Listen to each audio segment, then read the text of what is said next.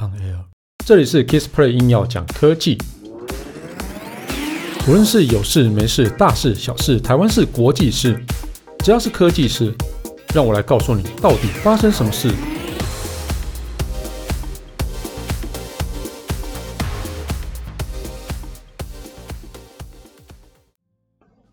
嗨，大家好，我是 Kissplay，今天聊一下那个 Google Pixel 6哦。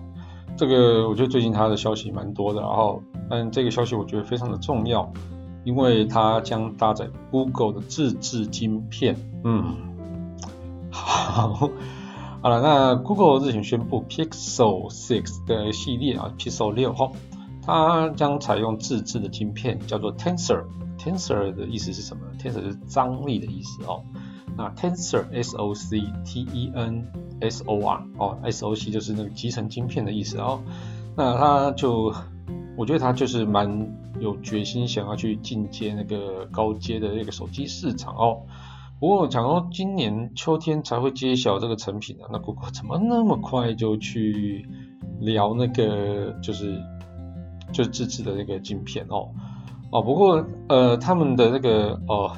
就是他们 Google 的一个设备与服务资深副总啊，他们表示啊，Pixel 6 Pro 啊，它其实就真的会以旗舰机哦来去推出，而且呢，价格绝对不会太便宜啊，毕竟是旗舰机啦。好，嗯，哎，声音突然变了，很 开心的感觉啊。那 Pixel 6呃，就是他们这个系列其实就已经有有稍微被讲出来了嘛。哦，那那是他们的。副副总说哦，就是 Google 从来啊，虽然没有做过真正的旗舰级手机哦，但是哦，他们这款定价非常昂贵的 Pixel 6 Pro 哦，将瞄准科技爱好者哦。其实这对于 Google 来讲是一个蛮重要的新尝试哦，他们应该也可以帮助到他们哦，在这个对他们来讲算是一个新市场，就是旗舰机市场哦。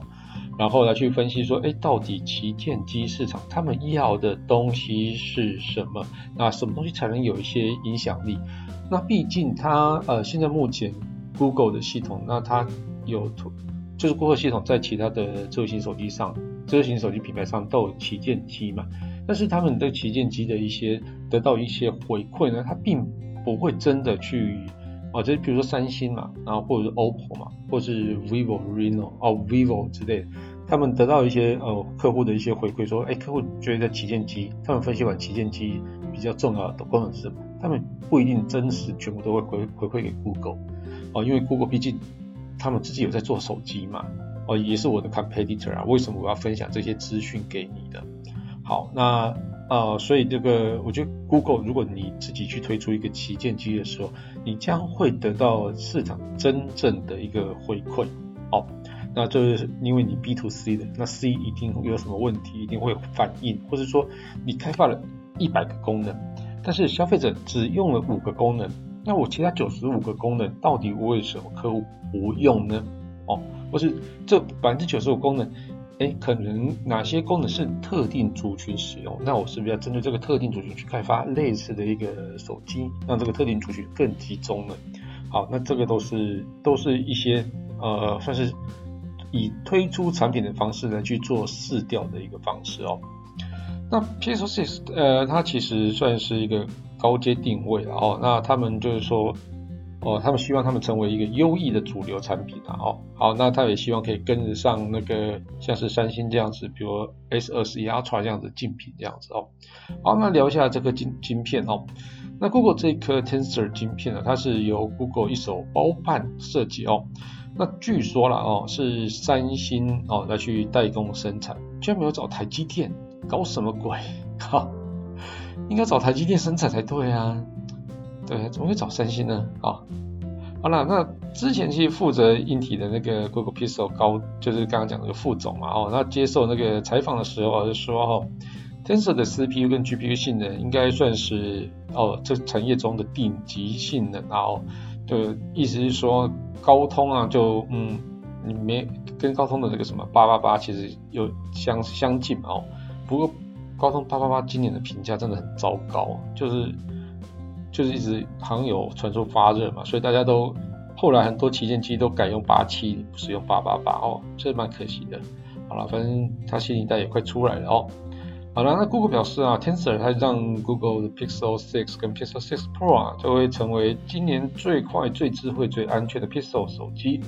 对，他说 Pixel 手机是没错，不是不是智慧型手机啊，它不是全部的智慧型手机中最顶级的。好了，在此时间啊，就是因为 Pixel 的系列本来就是一直用高通的一个 Snapdragon 的处理器啊，那这一次它就是呃，那个 Pixel 6用自家打造的 Tensor 晶片，其实还蛮值得期待的哦。那我们再回头一下看一下 Google Pixel 6 Pro 哦，它到底有什么样的规格哦？那谣传的规格是有配备六点七寸的 QHD Plus 显示器，那支援一百二十赫兹的荧幕更新率。哎，一百二十赫兹这件事情就好像变成标准旗舰机标准配备了哦。那就是它荧幕是有边缘有一点点弯曲啊，就像是曲面荧幕。那在背面呢，配置广角。超广角，那长镜头啊，就是四倍光学变焦的长镜头啊。那我们回头看一下比较呃中阶的一个 Pixel 6哦，那它是六点四寸的 Full HD Plus 显示器，那支援九十赫兹的一个更新率，那荧幕是平的哈、哦。那后置镜头呢，比 Pro 呢少一颗长焦镜头，哦，也就是它只有呃广角跟超广角这样子哦。那两颗两个两款型号啊，都呃都有搭载那个 Google 设计的刚刚 Tensor SoC 刚讲那颗嘛哈，那反正就台湾应该就是首波上市国家之一了。那从规格来看呢，啊 Pixel 6 Pro 的一个竞品应该就是 iPhone 12 Pro Max 或是 Galaxy S 21 Ultra 哦，那或是接下来的 iPhone 14哦之类的哦，iPhone 14，iPhone 13或 iPhone 14了啊。那就是这样子旗舰机啊，然后就是有一个旗舰摄影的功能，然后还有大尺寸的功能。那 Google Pixel 6它的它就是比较啊瞄准在像是 OPPO 的 Reno 6哦，像这样子的一个标准再再去打哦哦，所以它还有像是 S 二十一或是 iPhone 十二类似像这样子哦哦，所以就整个的市场区隔在这里呀哦。那但是呢，副总虽然没有提到价格，刚刚其实也讲到了哦。这 Google Pixel 6 Pro 哦，可能不会低于一千美元，那大概也是，我觉得应该三四万块跑不掉。然后，那不过这其实不代表呃 Google 去舍弃中阶市场了哦。那因为它还是会有其他平价系列的会推出哦。那所以它接下来应该会推出一个平价系列的一个 Google Pixel 5a。哦，那应该会在呃八月底会推出哦，会比 Google Pixel 6要早登场。那售价应该就是四百五十美元左右了啊。那处理器是使用高通的一个中介的五 G 晶片哦，啊，所以它不是用 Tensor 哦，因为 Tensor 可能刚开发出来的时候，它也没有办法一次哦推那么多系列的一个，不会像 Snapdragon 一样那么包山包海，或者像联发科一样包山包海哦。好了，那。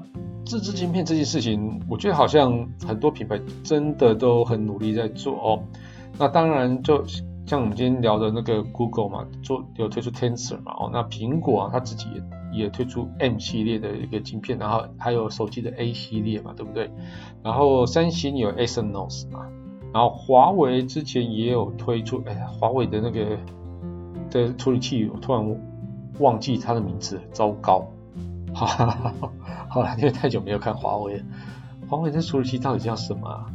啊，不管忘了，好，如果有人又想起来，留个言跟我讲一下哦。好了，所以大家其实都还蛮有野心的啦哦。那其实像是 OPPO、VIVO 啊，它可能今年也会推出哦自家的影像晶片，就是 ISP 哦。那另外像小米啊，哦，那它今年它发表的折叠机也用了自己家的一个独立影像处理晶片。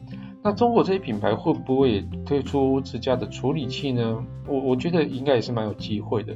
不过推出自家处理器会呃最怎么再怎么样都受制于 ARM 吧，哦啊，因为 ARM 是他们最重要的一个架构啦，所以所以再怎么样最赚的都是 ARM。